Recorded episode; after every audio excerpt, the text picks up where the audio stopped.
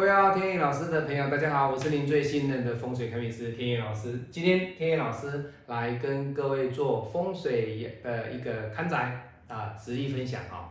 那今天讲的就是聚气，阳宅的聚气哦。聚气有两种哦，一种是阴宅的聚气，一种是阳宅。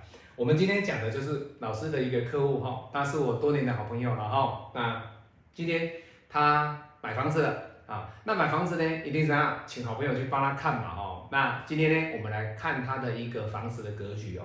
各位看到他的一个厨房跟他的办公室产生了什么样的一个问题？您看天一老师拍的影片，你就可以看到说，哎，老师这个房子好像有一点点的不聚气，不聚气哈。为什么？各位看得出来吗？这个不聚气的意思是什么？就是说他的书房。跟他的厨房两间呢是相通的，它的气呢它是没有任何的主主角，意思就是说我的厨房跟我的一个书房两者的气呢它是没有办法去聚。那简单讲，你说老师，那没有没有阻隔最好啊，冷气就直接通啊，而且彼此。走来走去也不用去去做什么样的一个遮蔽呀，各位不对哦哈，在风水的角度里面呢，它必须要能够聚气。人家说什么长风聚气，那阴宅里面它讲长风过后才叫做聚气，可是阳宅里面它要的是什么？这个房子的一个宫位里面，如果你是书房的宫位，你就必须要能聚气；你今天你是厨房的工位，你就必须要聚气，而你是不能散气的哦。房子如果散了，就像我们人，你今天如果没有元神，你的气是很弱的，你生病了，各位你聚不了气哦。中药的理论里面，中医师他开给你的药，就是你的气虚，他要把你的气怎么样，把你的气回复，调理你的气，让你的气能够聚集起来，把你的天门打开，就是这个道理。这个也是，你看他的房子，他的书房跟他的的一个。厨房两者是通的。哈，好，那我们来看啊，天野老师画给各位看哦。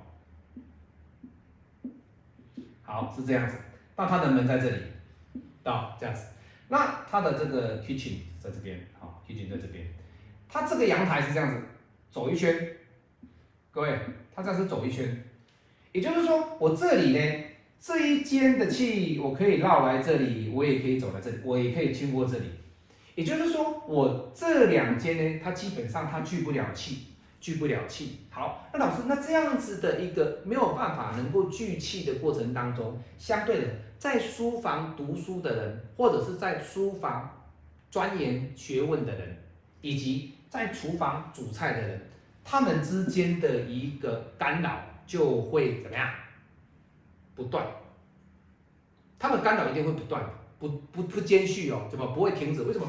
叮铃咣啷，叮铃咣啷，他们之间，你看哦，好，你说老师没有关系嘛，我关门嘛，关门，各位，这个不是过来了吗？这个不是过来了吗？所以相对的哦，这个地方它必须做一个阻隔。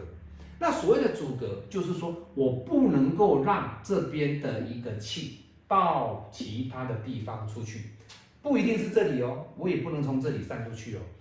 所以相对的，没有错。它这边的视野相当的漂亮，各位看得到影片哦，看得到这个相片，它的视野是很漂亮。这边的明堂是很漂亮，可是你不能够把这边的明堂给这两间去共用，那就不叫聚气了。好，就像我们人一样啊，房子也是啊，你每一间每一间的一个气都有不同的一个属性。我们睡觉这养生之所，养生之所就是要在你睡眠的时候，它必须要安静。让你的身心得到舒畅，让你的身心能够休息，把你的精气神养足之后，睡在对的地方，你隔天你就会有活力，你才有时间冲刺你的事业，冲刺你的一个工作。那你在书房，你一定要把你的气聚集，你才会专心研究啊，你才会读书啊。你在那边没有气聚起来，上面锵锵锵，哐哐哐哐，咚咚哒哒打。这个火炉开的声音，在那边洗碗的声音，我跟你讲，你哦会得脑神经衰弱。各位这样懂吗？这就是一个公寓套跟公寓住宅而已哦，它的隔音效果是很糟糕的哦。各位你要知道，所以相对的，为什么说要把它聚气？就是说你要做一个阻隔，把这个气聚在一起。好，所以这很重要哦。所以今天天老师讲的就是说，聚气呢，它不可以让两边的房子呢的气呢相互的去交流。好，绝对不能在气跟气之间没有在做交流哦，不能做交流。这个就是什么？人家讲的哈，穿堂门打开，你的气又从你的阳台跑出去了，那个叫穿堂。这是一样的道理啊，各位，你没有阻隔。那气当然聚不住啊，所以为什么说长风聚气？长风聚气，聚气的意思，它就是能够把我们在房子里面的好气能够聚住，能够聚住。当然，你不能用不好的气进来嘛，对不对？那什么叫不好的气？很简单嘛，煞就是不好的气嘛。外部行家的煞，那就是不好的气。